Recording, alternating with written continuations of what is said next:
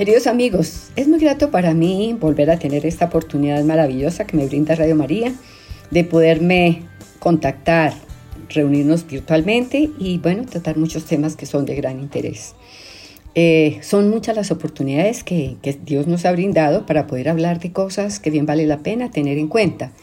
Y parte de todas esas cosas en, punto esencial es hablar del tema de nuestra unión espiritual, de nuestras reflexiones, de la importancia que es trabajar en función del apostolado, de ser nosotros discípulos y misioneros de todas las verdades que el Señor trajo para el mundo y Él que entregó su vida, pues qué compromiso tan grande que tenemos para con Él.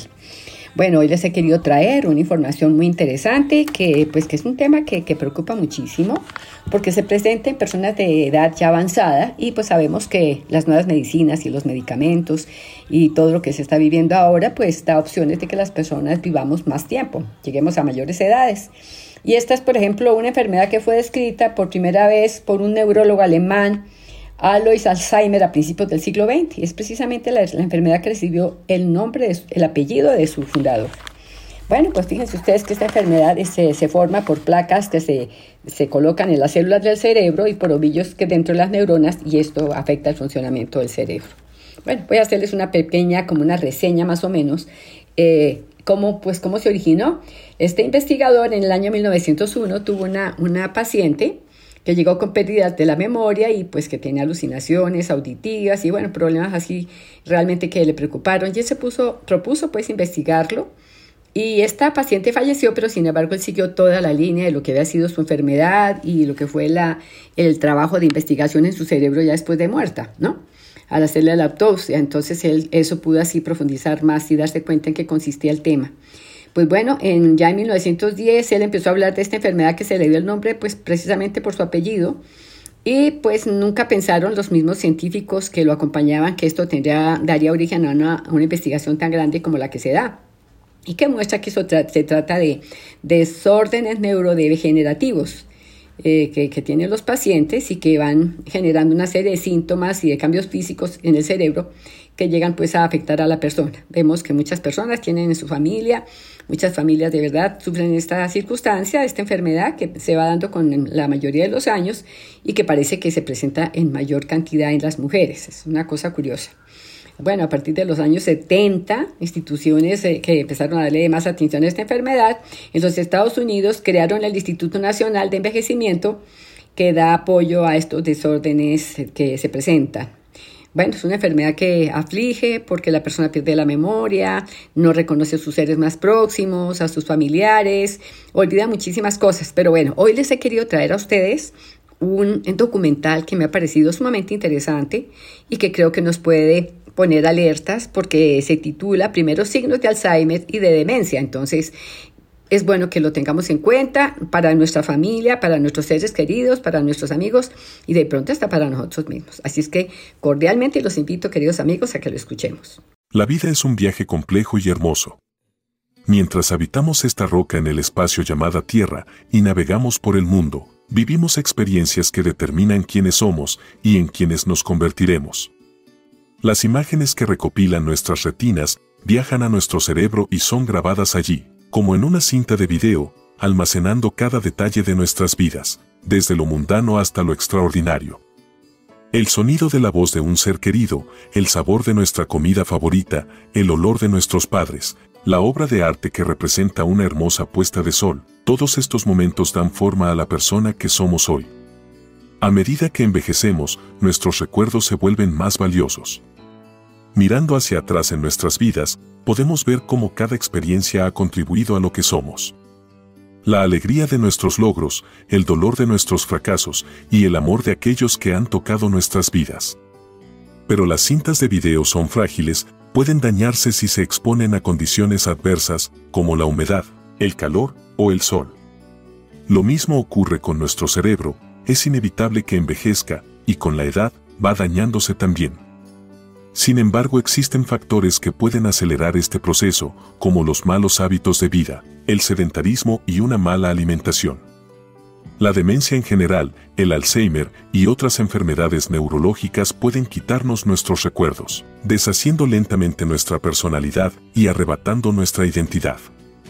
Quédate hasta el final para descubrir todo lo que necesitas saber sobre el Alzheimer y la demencia, su historia, los primeros síntomas que se presentan, cómo intentar prevenir su aparición y en caso de estar presente, qué hacer para disminuir la velocidad de su progresión. La historia de la enfermedad de Alzheimer se remonta a principios del siglo XX, cuando un psiquiatra y neuropatólogo alemán llamado Alois Alzheimer describió por primera vez la enfermedad que más tarde llevaría su apellido. En 1901, Auguste Ter fue internada en un centro psiquiátrico para ser evaluada por el doctor Alois Alzheimer. Presentaba síntomas de una grave pérdida de memoria, insomnio, arrastraba hojas a lo largo de su casa y gritaba en medio de la noche. Con los años, los síntomas que presentaba eran menos escandalosos, como si su cuerpo y mente se apagaran lentamente para finalmente terminar postrada en una silla, susurrando hacia sí misma hasta finalmente alcanzar un estado de silencio permanente antes de su muerte. Tras fallecer en 1906, el doctor Alzheimer realizó una autopsia al cuerpo de August, descubriendo en su cerebro depósitos anormales de proteínas y enredos neuronales, hoy en día denominadas ovillos neurofibrilares, y placas seniles o placas amiloides. Ahora se sabe que ambos son característicos de la enfermedad de Alzheimer. El doctor Alzheimer ya había evidenciado varios casos de personas que pierden completamente su conciencia, pero el caso de August era diferente, pues desde los 40 años comenzó a presentar síntomas de la enfermedad. Inicialmente, el doctor Alzheimer denominó a esta condición la enfermedad del olvido. Fue después que la enfermedad adquirió por nombre su apellido. En 1996, el doctor Conrad Maurer y sus colegas redescubrieron los registros en la historia clínica de Auguste Ter, en donde era entrevistada por el doctor Alzheimer. Estas fueron las preguntas que se le hicieron a August inicialmente. ¿Cuál es tu nombre? August. ¿Tu apellido? August. ¿Y el nombre de tu marido? August, creo. ¿Eres casada? Oh, estoy tan confundida. ¿Dónde estás ahora mismo? Aquí y en todas partes, aquí y ahora, no tienes que pensar mal de mí. ¿Dónde estás en este momento? Viviremos allí. ¿Dónde está tu cama? ¿Dónde debería estar? Este es un ejemplo clásico del nivel de confusión y desorientación que presenta una persona con esta enfermedad. No obstante, era raro que se presentase en alguien tan joven. La enfermedad de Alzheimer es un tipo de demencia. La demencia es la pérdida del funcionamiento cognitivo, pensar, recordar y razonar, además de la pérdida de la capacidad para ser autónomo, hasta el punto en que interfiere con las actividades de nuestra vida diaria. Es diferente a olvidar dónde están las llaves de tu casa o dónde se encuentra tu celular de vez en cuando. En estas personas, estas cosas pasan con muchísima frecuencia, con la diferencia de que el usuario suele encontrarla en lugares que no corresponden a lo normal. Por ejemplo, estas personas pueden dejar las llaves dentro del horno o el celular dentro de la nevera. Y al ver los objetos allí, es posible que no sepan para qué sirven o cómo funcionan. La demencia varía en gravedad desde la etapa más leve, cuando recién comienza a afectar el funcionamiento de una persona, hasta la etapa más grave, cuando la persona depende completamente de los demás, incluso para recibir ayuda con las actividades básicas de la vida diaria, actividades tan simples como comer, tomar agua o incluso acostarse o cepillarse los dientes. A pesar de ser el más conocido, el Alzheimer no es el único tipo de demencia. Existen muchos otros tipos de demencia y además pueden presentarse demencias mixtas, lo cual empeora el pronóstico de la persona y hace que su enfermedad afecte más su calidad de vida. Como mencionamos anteriormente, los síntomas del Alzheimer son causados por los ovillos neurofibrilares y placas amiloides que se forman en el cerebro. Sin embargo, también se pierden conexiones neuronales. Las neuronas que antes tenían un patrón claro de comunicación entre ellas dejan de tenerlo. Además de esto, nuestro cerebro literalmente empieza a encogerse y el hipocampo, la zona del cerebro donde se almacenan nuestros recuerdos, se deteriora progresivamente. Nuestras neuronas son las encargadas de enviar mensajes a otras áreas del cerebro y diferentes partes del cuerpo, como los músculos por ejemplo. Cuando estas conexiones se pierden, las diferentes áreas del cerebro pierden la capacidad de comunicarse entre ellas eficientemente, de aquí que algo que vemos en nuestra corteza cerebral occipital, como la cara de un ser querido, no sea reconocida por el giro fusiforme en nuestro lóbulo temporal. O que la voluntad de mover nuestra mano no sea reconocida, y por lo tanto no logremos alcanzar ese objeto que pretendíamos alcanzar. A pesar de lo anterior, los cambios en el cerebro que finalmente llevan a esto, pueden estar presentes en el cerebro desde alrededor de 10 años antes de que aparezcan los síntomas más graves de esta enfermedad. Pon mucha atención ya que vamos a explicar cuáles son los primeros signos y síntomas que indican que tú o un ser querido pueden tener Alzheimer. Los primeros síntomas de la enfermedad de Alzheimer varían de persona a persona. Sin embargo, suelen aparecer primero los aspectos de la cognición que no necesariamente involucran a la memoria. Un ejemplo es la búsqueda de palabras, querer decir algo pero simplemente no encontrar la palabra adecuada. Otro ejemplo es el deterioro de la visión que ocurre sin que la anatomía del ojo esté afectada. En otras palabras, el ojo parece estar bien, pero igualmente hay pérdida de visión. Esto puede ocurrir porque se afectan las neuronas del cerebro, encargadas de interpretar las imágenes que ven nuestros ojos. También es posible que se afecte lo que conocemos como propiocepción. La sensación de saber dónde están las diferentes partes de nuestro cuerpo.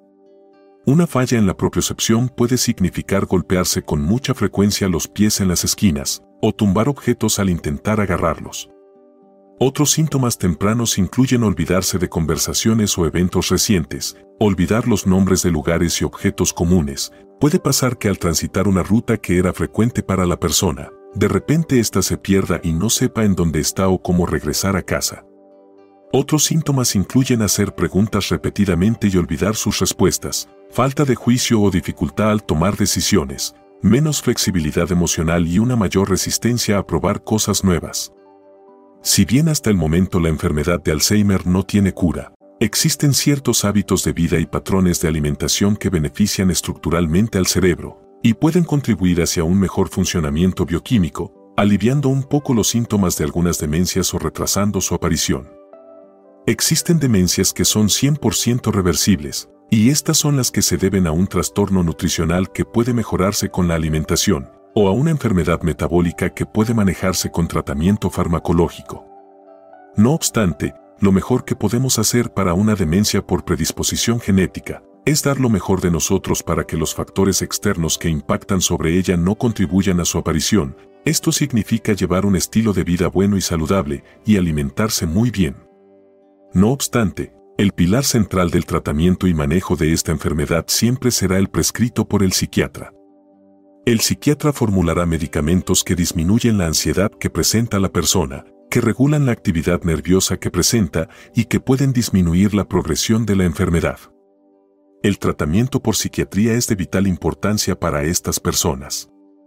Siendo así, existen factores de riesgo que aumentan la probabilidad de presentar demencia, el primero y más importante es la edad. Si bien la demencia no hace parte normal del envejecimiento, a partir de los 65 años el riesgo de desarrollar demencia se duplica cada 5 años. Otro factor de riesgo es ser mujer. Las mujeres tienen más riesgo de presentar Alzheimer que los hombres. A pesar de lo que normalmente se cree, la mayoría de los casos de Alzheimer son esporádicos, quiere decir que no necesariamente se heredó la condición. El Alzheimer heredado o familiar es responsable de apenas el 5% de todos los casos. La mutación de ciertos genes predispone a la aparición de Alzheimer.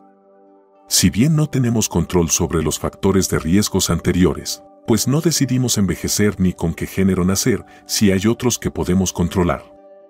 Los siguientes factores de riesgo disparan por las nubes la probabilidad de desarrollar demencia.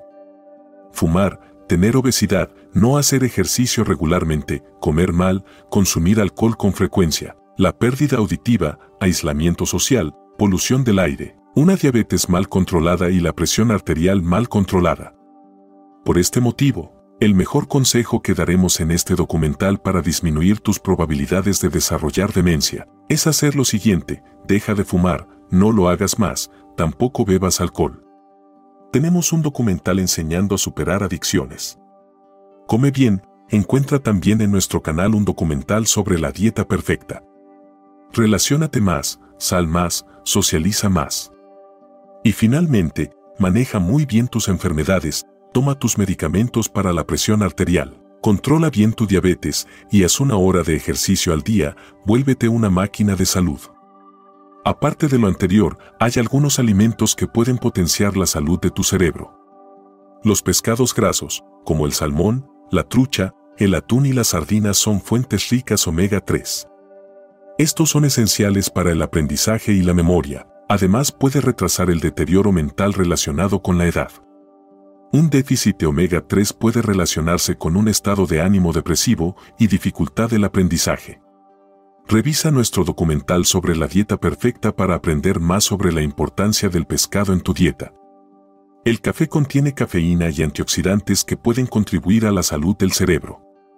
La cafeína aumenta el estado de alerta, mejora el estado de ánimo y agudiza la concentración.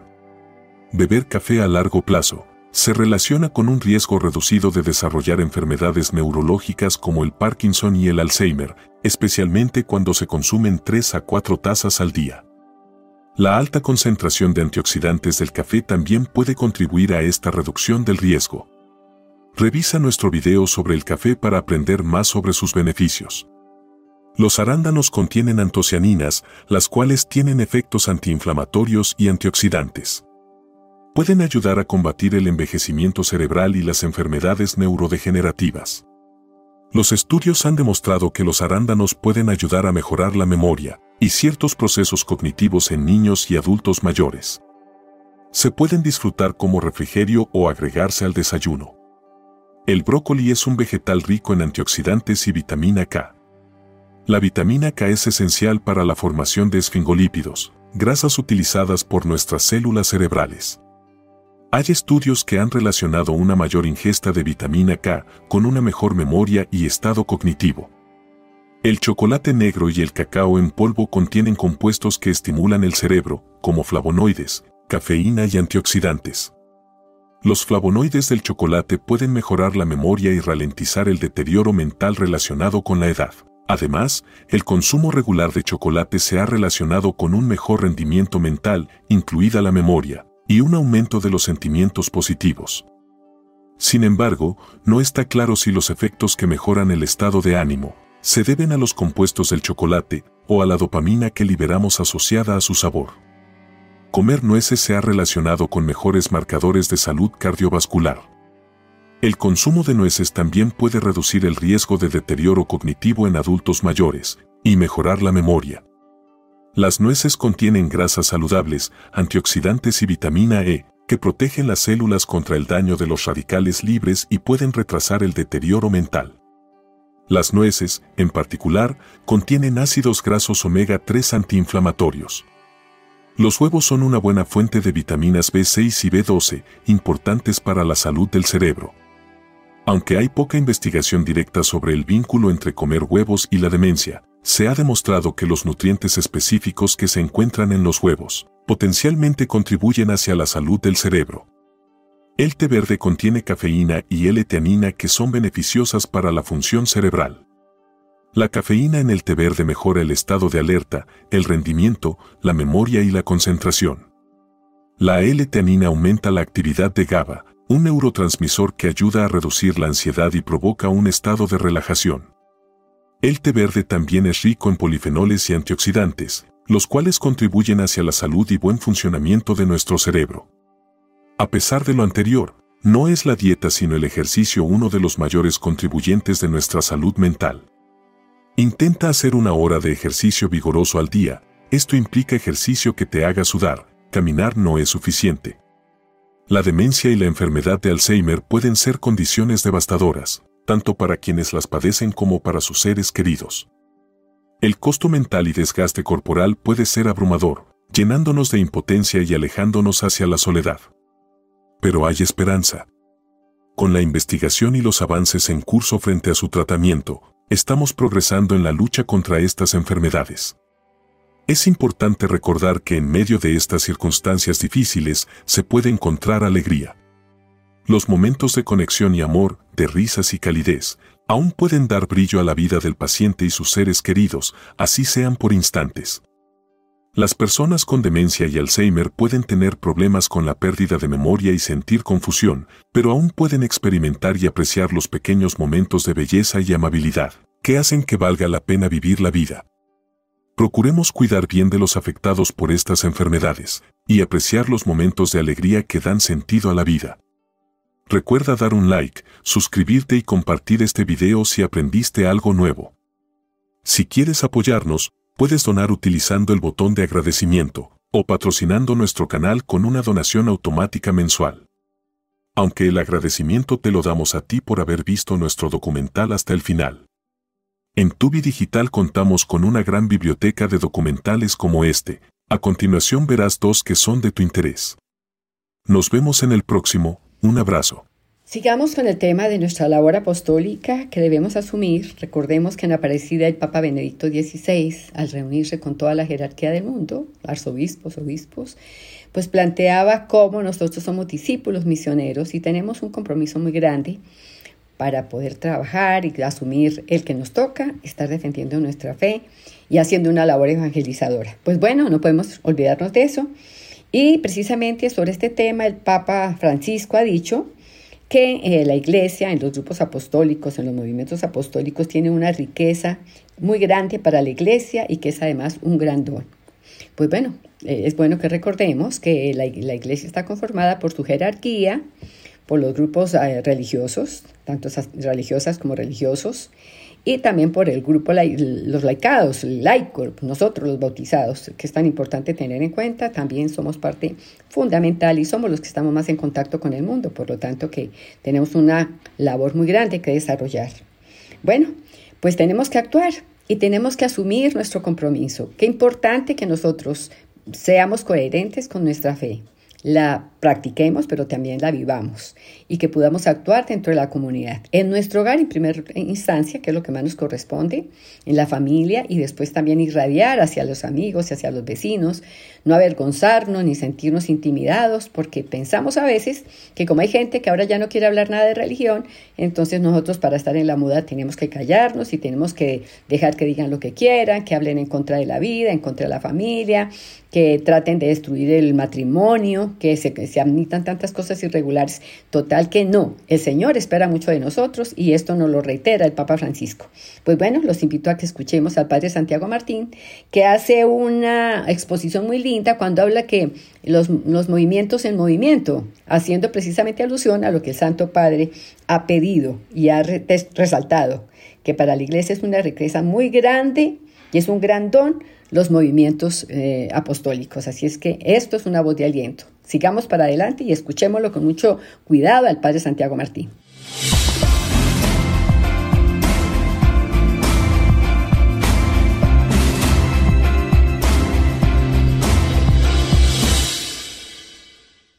El Espíritu Santo no ha dejado nunca de velar por la Iglesia y continuamente manda sus dones los teólogos llaman a estos dones carismas. Algunos de estos dones van más allá de la dimensión individual, la persona que recibe el carisma, el don, y se convierten en dones de tipo asociativo, es decir, eh, esa persona o personas, el fundador o los fundadores, reciben un don que ha sido enviado por el Espíritu Santo para el bien de la Iglesia y a través de la Iglesia para el bien de toda la sociedad, de toda la humanidad. Pero es también el Espíritu Santo, el mismo Espíritu Santo, el que va a tocar el corazón de otras personas distintas del fundador para que se unan a Él y así vayan formando una comunidad que va a acoger el don, lo va a llevar a la práctica y lo va a distribuir a otros lo va a poner al servicio de los demás, aunque no formen parte de esa comunidad que acoge el don, que acoge el carisma. Pongo un ejemplo. Una persona se da cuenta de que no hay pan y aunque hay harina, él sabe hacer pan y decide poner un horno, una panadería. Acude gente a comprar el pan a esa panadería, Nadie sabía cómo hacer el pan, ahora este sabe, acuden a, comprar ese pan. Y hay otras personas que se dan cuenta de la utilidad, eh, de la necesidad de, tener panaderías y se unen a él y se va creando una red de panaderías. un grupo de personas que va creciendo y que se dedican a hacer este servicio. Pero estos panaderos no solamente están fabricando, produciendo, horneando el pan para ellos o para ellos y sus familias, sino que lo están ofreciendo a toda la comunidad, aunque no sean parte de esa comunidad de panaderos, lo ofrecen al resto. Personalmente, yo soy franciscano de María y no, no tengo ninguna vinculación jurídica, por ejemplo, con los carmelitas o con los agustinos. Y sin embargo, soy un encendido admirador de Santa Teresa de Jesús o de San Agustín. Eh, poniendo el ejemplo de nuevo de los panaderos y fijándome en las monjas de clausura, es como si ellas fueran unas excelentes panaderas que distribuyen el pan a otros que no son panaderos. Si no fuera por la labor de las monjas de clausura, pienso en, mis amigas de la Encarnación, si no fuera por la labor de las monjas de clausura y de los monjes, por supuesto, los carmelitas o los agustinos, pues no podríamos beneficiarnos otros muchos de ese don extraordinario que el Espíritu Santo, de ese carisma que el Espíritu Santo ha puesto, puso en su momento en Santa Teresa o antes aún en San Agustín. El Espíritu Santo continuamente ha estado mandando sus dones, sus carismas a la Iglesia, que era, esos dones eran acogidos por una persona y por otras que se unían a esos fundadores y los ponían al servicio de toda la humanidad, de toda la sociedad, de toda la Iglesia, incluso aquellos que no pertenecían institucionalmente a esa comunidad. Pero es que hay un momento en el cual el Espíritu Santo parece que ha estado trabajando con mayor intensidad. Los dones los ha mandado siempre, hay que insistir en ello, los ha mandado siempre. Grandes dones, eh, grandes carismas, eh, la pobreza de San Francisco, el amor a la verdad eh, y la defensa de la verdad de Santo Domingo, la obediencia de San Ignacio, la preocupación por la educación de los niños de un San Juan Bosco o la preocupación por ayudar a los más pobres de los pobres, a los moribundos de las calles de Calcuta de una Santa Teresa de Calcuta. Siempre el Espíritu Santo ha estado trabajando a favor de la Iglesia con sus carismas, mandando sus carismas y a través de la Iglesia a favor de la humanidad.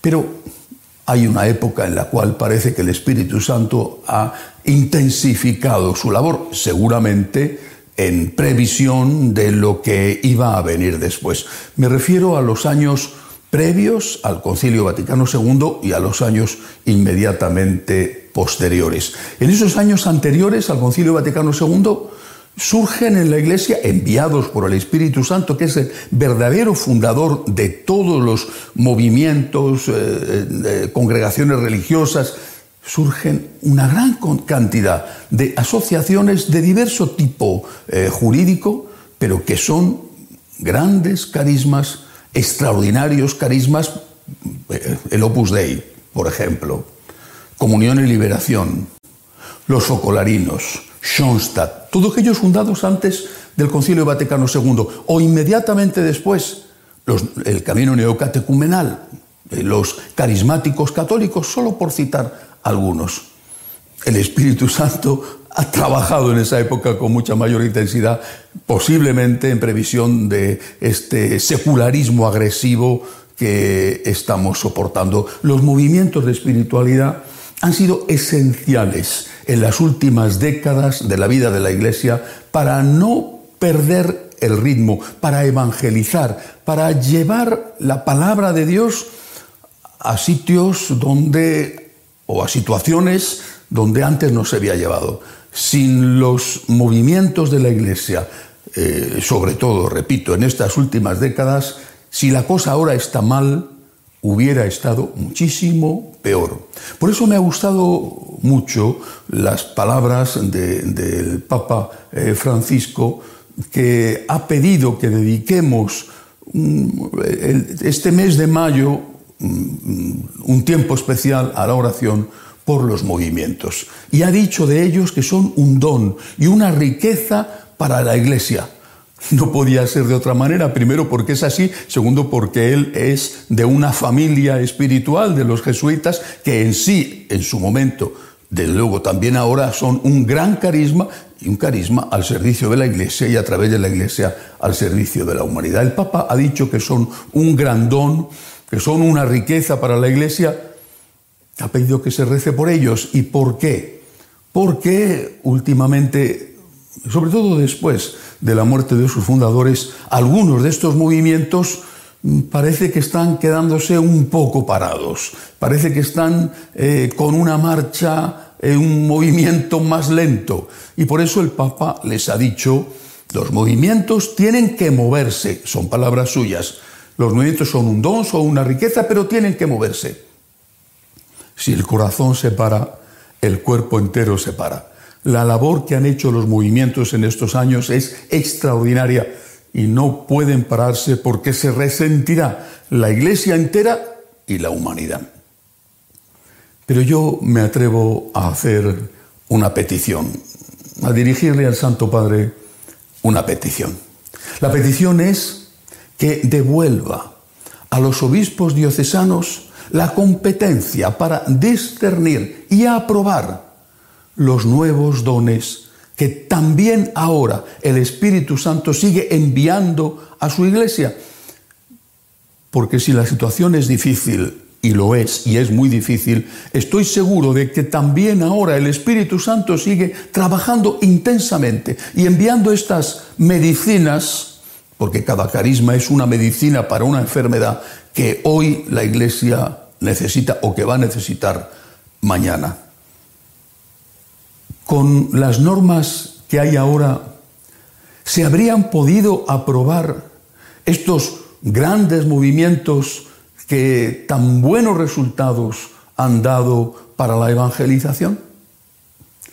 Eh, no son los obispos diocesanos los que están más cerca de donde nace el movimiento, de donde, de donde el Espíritu Santo pone su carisma, los que tienen la mayor capacidad para discernir si eso es una obra del Espíritu Santo, para aprobarla o para establecer aquellas reglas que son imprescindibles para que funcione, crezca, se desarrolle y lo haga de una manera católica?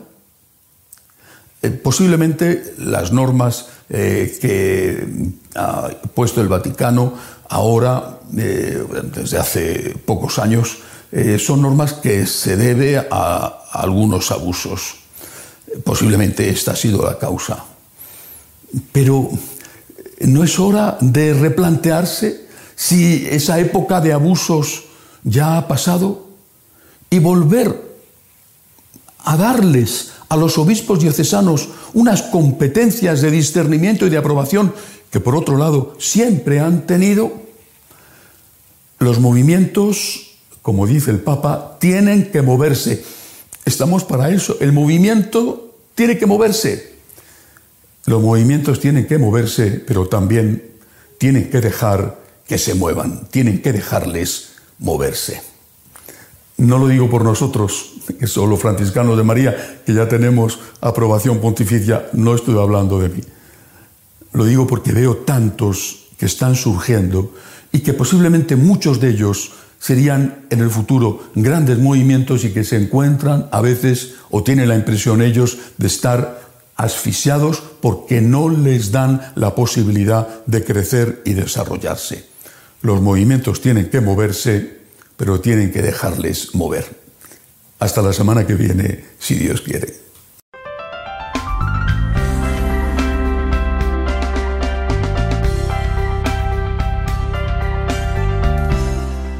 La castidad es una virtud especial que todos los cristianos, especialmente los católicos, tenemos que vivir. Y esto, cuando se habla de castidad, no solo se refiere a los sacerdotes y a los religiosos en general, tanto religiosas como religiosos, sino también se refiere a los matrimonios.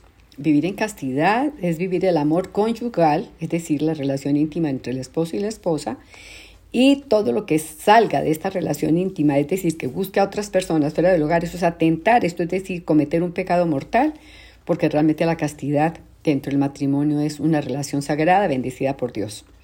De que sabemos que el matrimonio es un sacramento que el Señor instituyó y en el cual San José María Escriba de Balaguer, un santo muy reconocido, decía que el hecho del matrimonio es un altar. Entonces hay que vivir castamente el matrimonio con el amor pleno que nos da el sacramento que podemos tener, eh, la entrega plena del hombre a la mujer y de la mujer al hombre, es decir, ser una sola carne, como el mismo Señor lo dijo eh, en su vida pública, hablando y refiriéndose a la relación del hombre con la mujer en el matrimonio, un sacramento sagrado. Pero bueno, esto no solo lo decimos nosotros también, la importancia de lo que es el celibato en relación con la vida sacerdotal. No se puede minimizar esto, esto es fundamental, esto es parte esencial de nuestra fe y ha sido fortalecido y mantenido pues, por diferentes circunstancias. El Papa eh, Pablo VI hizo una encíclica llamada precisamente sobre este tema, el celibato sacerdotal.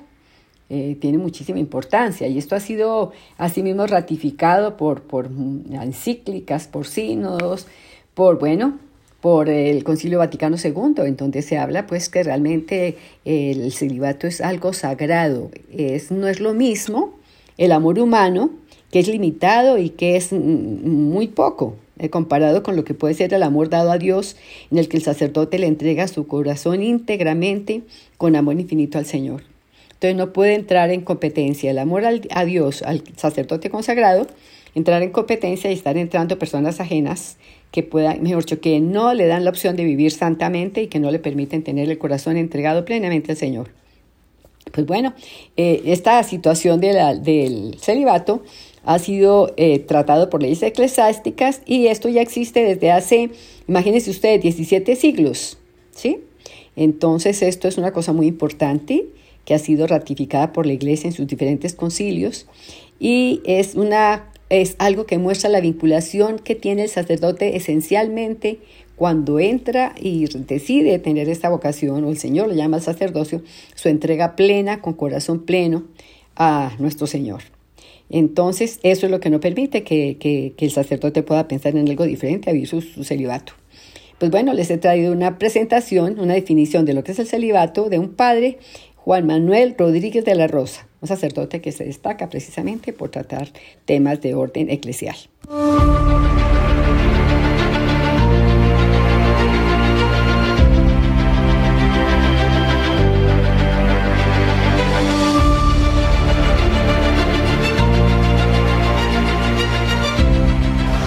Laudetur Jesus Christus, queridos hermanos.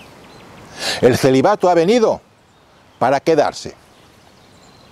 Siempre que en la iglesia ha habido momentos de crisis, momentos de falta de autoridad, momentos de indisciplina y desobediencia, cuando en la iglesia no ha resonado con fuerza la voz que nos confirme en la fe, entonces y de forma recurrente surge el tema del celibato Celibato sí, celibato no, celibato opcional. Si miramos la historia de la Iglesia, su grandísima obra de evangelización, de expansión por el mundo entero, veremos que no puede contemplarse tal obra sin el celibato. El celibato no ha traído más que bien a la Iglesia, al mundo y al sacerdote. Es una ley eclesiástica, lo es, pero una ley eclesiástica inspirada por Dios. Basta ver el bien que ha hecho y que hace. Esta ley tiene 17 siglos desde los cánones del concilio de Elvira del año 305. En estos 17 siglos, ni los papas de vida más disoluta se les ha ocurrido tocar esta ley, ni mucho menos derogarla. ¿Qué razones habría hoy para alterar esta ley? ¿Qué razones podrá haber mañana para cambiarla o abolirla? Creo sinceramente que esto es un argumento sólido para no tocar la ley del celibato. Pero lo que quiero indicarles y transmitirles con este documental, con este vídeo, es lo siguiente. La ley del celibato es, por encima de todo, una ley de amor. Es la forma por la que nuestro Señor quiere ser amado por sus sacerdotes. Un amor infinito. que es el amor que el Señor nos ha dado a los sacerdotes, rubricando con su sangre en la cruz un amor infinito. Un amor infinito que sostenga nuestro sacerdocio eterno. Un amor infinito que empieza aquí y dure eternamente. El Señor, queridos hermanos, no puede querer que sus sacerdotes le amen con un corazón dividido entre Él y el mundo. El Señor no puede querer para sus sacerdotes un amor humano que por grande que sea es un amor limitado, es un amor que empieza y termina, es un amor con fecha de caducidad. No, es poco el amor humano para amar a Dios, es poco. El sacerdote tiene que amarle con un corazón íntegro, un corazón donde solo quepa Dios nuestro Señor, un corazón dispuesto a amarle con un amor infinito. Las criaturas, queridos hermanos, deben ser, deben ser siempre medios para el sacerdote, jamás el fin, jamás el corazón de un sacerdote puede tener como fin un amor humano, una criatura humana, jamás. El corazón del sacerdote solo es para Cristo. Somos para Él y hemos de amarle a Él de forma exclusiva. Esto es el celibato, una forma de vida exclusiva para el Señor. El corazón todo íntegro para el Señor. Sí, la ley del celibato es una ley de amor. Y como el Señor no se arrepiente de lo que hace, de lo que ha dicho, por eso el celibato seguirá unido al sacerdocio. La ley del celibato nunca será tocada en la iglesia, en la iglesia de Cristo. Y porque eso es así y será, el celibato siempre, hasta el final de los tiempos, estará unido al sacerdocio. Así ha sido, así es y así será. Viva Cristo Rey.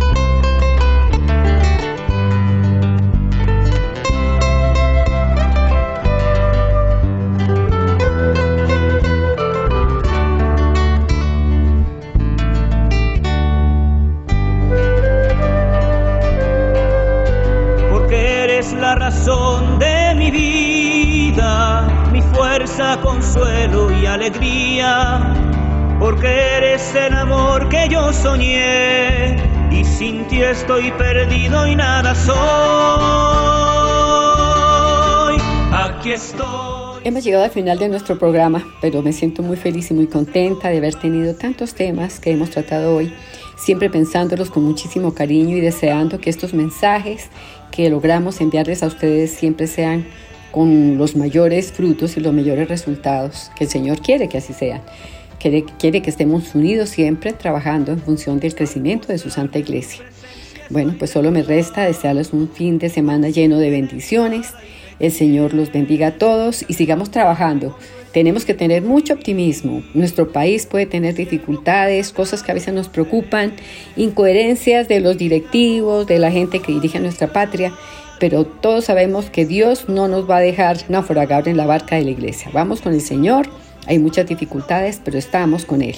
Entonces, un saludo muy cariñoso, pleno de afecto para todos y el deseo de que nos sigamos encontrando en estos espacios de Radio María, en estos espacios del Laicado Nacional. Un agradecimiento especial a todos los colaboradores que nos ayudan para que este programa llegue en las condiciones debidas a ustedes y para ustedes la gratitud y el cariño porque son siempre fieles a nuestra programación. No olviden darle ayuda al Padre Germán que trabaja con tanta intensidad y que tiene tanto compromiso con esta emisora que requiere ayuda y apoyo no solo en oraciones, sino también ayuda económica. Un gran abrazo para todos, un fin de semana lleno de bendiciones. Y en mi pecho tu palabra incontenible, con su fuego al mundo entero abrazaré. Y no importan ya las dudas y el temor, tu amor todo lo puede y venceré. Y no importa lo que venga hacia mi lado, paso a paso contigo contaré. Aquí estoy,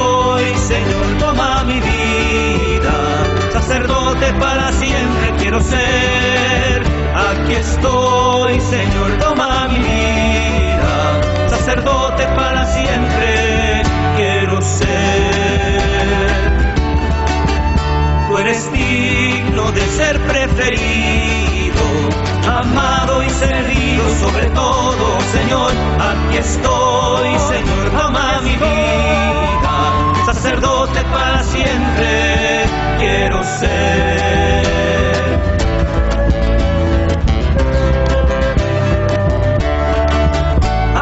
Estoy, Señor, ama mi vida. Sacerdote para siempre quiero ser. Aquí estoy, Señor.